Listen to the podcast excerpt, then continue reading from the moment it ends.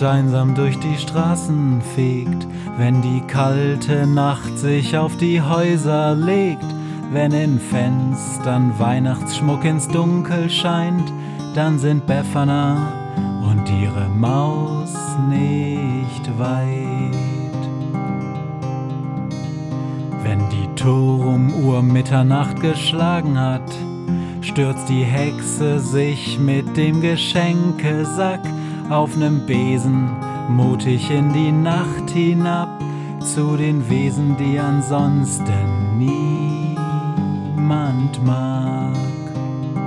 Weihnachtshexe Befana ist für alle Monster da, alle Ratten, Kakerlaken, Geister, Spinnen, Feuer, Drachen, alle unsichtbaren Ungeheuer, Zauberzeitmaschinenbauer freuen sich schon das ganze Jahr auf den Winterwind, denn der bringt deine Weihnachtshexe namens Befana. Hallo und herzlich willkommen bei der 13. Ausgabe der Krähenpost. Heute ist der 13. Dezember 2018. Jedenfalls hoffe ich das, denn es dürfte so ungefähr gerade um Mitternacht sein. Und ich lese einen Beitrag von Bela K.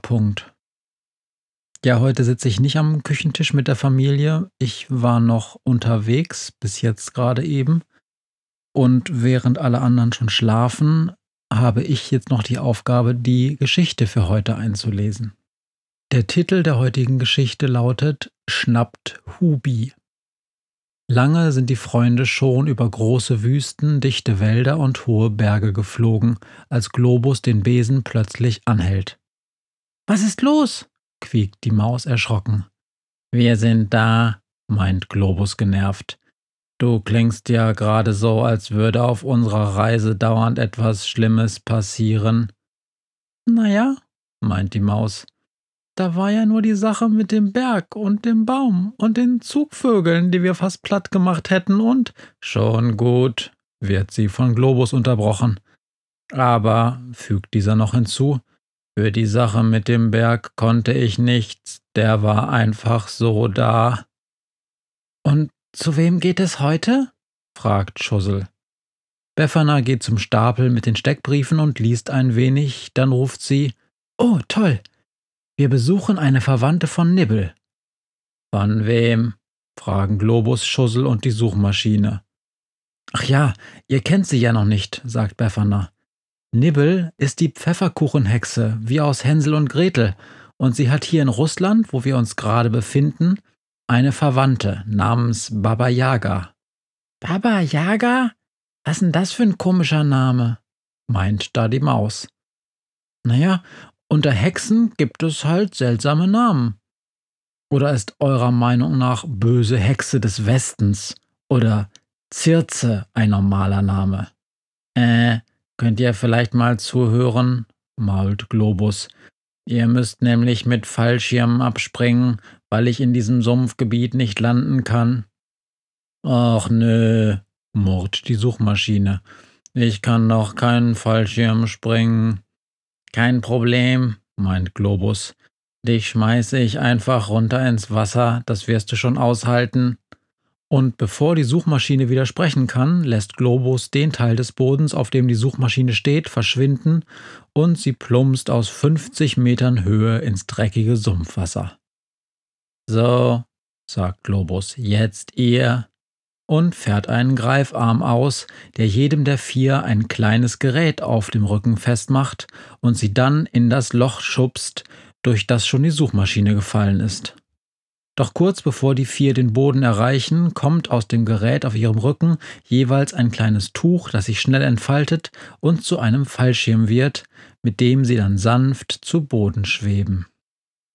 Sie sind in einer Sumpflandschaft gelandet, alles ist verschneit, überall pfeift der Wind, und er begrüßt sie freudig. Ui, Befana, lang nicht mehr gesehen. Warum bist du so weit fort von daheim, und warum reitest du nicht mehr auf mir? Ach, seufzt Befana. Ich mache eine kleine Reise und der Turbobesen lässt sich nun mal nicht vom Wind, sondern von der Elektronik tragen. Aber bald Wind, bald bin ich zurück. Sie frieren, doch anscheinend hat Globus vorgesorgt, denn aus den Geräten kommt ein bläulicher Schimmer und schwuppdiwupp tragen sie Winterjacken. Mit Ausnahme der Suchmaschine, die in der Zwischenzeit wieder zu ihnen gestoßen ist und nun etwas von wegen gefrorenes Wasser murrt. Doch keiner hört zu. Befana schaut nach oben und grummelt. Na, Globus ist manchmal ein wenig übereifrig. Um ein Haar hätte ich das Geschenk vergessen. Zum Glück habe ich, habe ich es mir noch schnell genug geschnappt. Nachdem sie eine langweilige, kalte und erfolglose Stunde schon gewandert sind, hören die Freunde ein Weihnachtslied. Es soll wohl so etwas wie O du Fröhliche sein, doch es klingt etwa so. O du Fröhliche, o du. Aufhören! krächzt Günther. Ey, was? fragt da eine Stimme, und zwischen den Bäumen kommt eine Hexe hervor. Sie sieht aus wie aus dem Bilderbuch, mit einer Warze auf der Nase, lila Pupillen, einem Kopftuch und einem dreckigen, zerrissenen, giftgrünen Kleid. Doch diese Hexe wirkt viel jünger, als man sie aus Büchern kennt, und sie reitet auf einem kleinen, dicken Ofen mit runden Kugelaugen und einem Hühnerbein.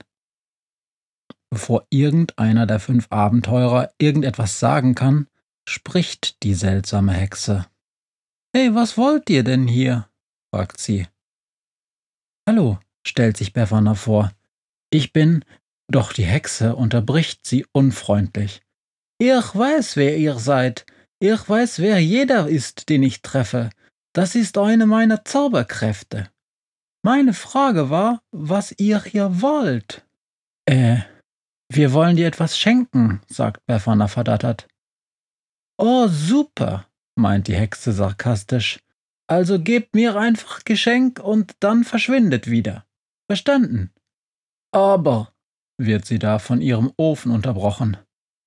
Die sehen doch ganz nett aus. Klappe, Hubi, schnauzt da die Hexe. Wir können uns doch mit ihnen unterhalten, nur ein kleines bisschen, sonst sind wir immer so alleine. Nein, zum letzten Mal, knurrt die Hexe. Aber könntest du nicht einmal auf mich hören, meint der Ofen namens Hubi jetzt langsam immer lauter werdend. Nee, nee, und nochmals nee. Aber das ist so gemein, sagt Hubi wütend, und Befana merkt, dass die andere Hexe den Bogen jetzt überspannt hat. Plötzlich brüllt der Ofen los. Du! Du bist so gemein, ich muss immer auf dich hören. Mir reicht's. Und mit diesen Worten schmeißt er die verdutzte Baba Yaga, denn das muss ja die Baba Yaga sein, ab, so dass diese in den Schnee purzelt hüpft dann auf seinem einen Hühnerbein davon und ist bereits weg. Was? Was war denn das? stammelt die Baba Yaga jetzt überhaupt nicht mehr unfreundlich, sondern eher verunsichert. Äh, ich glaube, dein Ofen war sauer, dass du nicht auf ihn gehört hast, meint die Suchmaschine. Aber ich wollte doch nicht böse zu ihm sein, meint die Baba Yaga mit zitternder Unterlippe und fängt dann an zu weinen. Ich wollte das doch nicht, schluchzt die Hexe. Ich wollte schon gemein sein, aber ich bin doch halt eine böse Hexe. Gemein sein ist halt mein Job. Ganz ruhig, beruhigt Befana die Baba Yaga, die im Schnee sitzt und sich die Tränen aus dem Gesicht wischt. Wir werden Hubi jetzt suchen, das ist ein Job für mich, meint die Suchmaschine.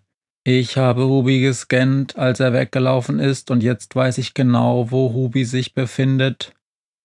Dann sagt die Suchmaschine, bis zum 200. Baum geradeaus und dann links abbiegen und fährt voraus, während die anderen ihr folgen.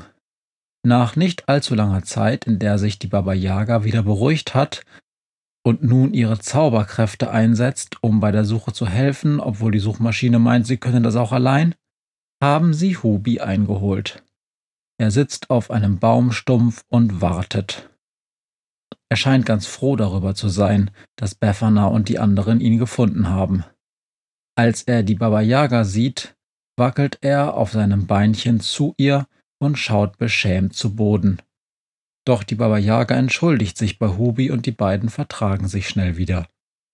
Danke, sagt die Baba Yaga und sie unterhalten sich noch lange und Befana erzählt der Baba Yaga von ihrer Verwandten Nibble und deren Freund Chucky und die Baba Yaga meint, dass sie die beiden unbedingt mal besuchen müsse.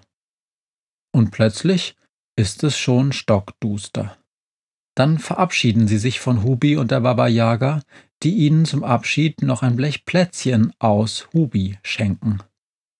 Zuletzt übergibt Befana der Baba Yaga noch ein Paket, und als sie dieses öffnet, liegen darin ein Fußwärmer für Hubi und für die Baba Yaga ein Sattel, mit dem sie jetzt ganz bequem auf Hubi reiten kann, sodass dieser in Zukunft auch keine Rückenschmerzen mehr hat. Die beiden freuen sich riesig und bedanken sich bestimmt jeder mehr als achtmal bei Befana. Dann verabschieden sie sich. Noch lange winken Hubi, der Ofen, und die Baba Yaga den fünf, bis diese unter dem Turbobesen stehen und Befana ruft: Globus, beam uns hoch! Potzblitz!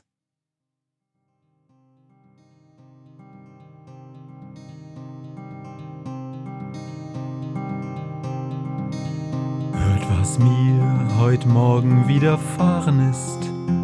Eine Krähe sitzt auf meinem Fenstersims und sie krächzt von Weihnachtshexe Befana, die sie hoch am Himmel fliegen sah.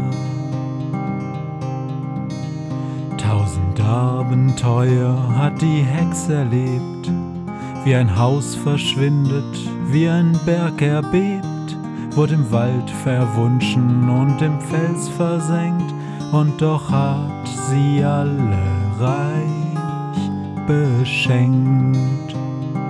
Weihnachtshexe Befana ist für alle Monster da, alle Ratten, Kakerlaken, Geister, Spinnen, Feuer, Drachen, alle unsichtbaren Ungeheuer, Zauberzeitmaschinenbauer freuen sich schon das ganze Jahr auf den Winterwind, denn der bringt deine Weihnachtshexe namens Befana.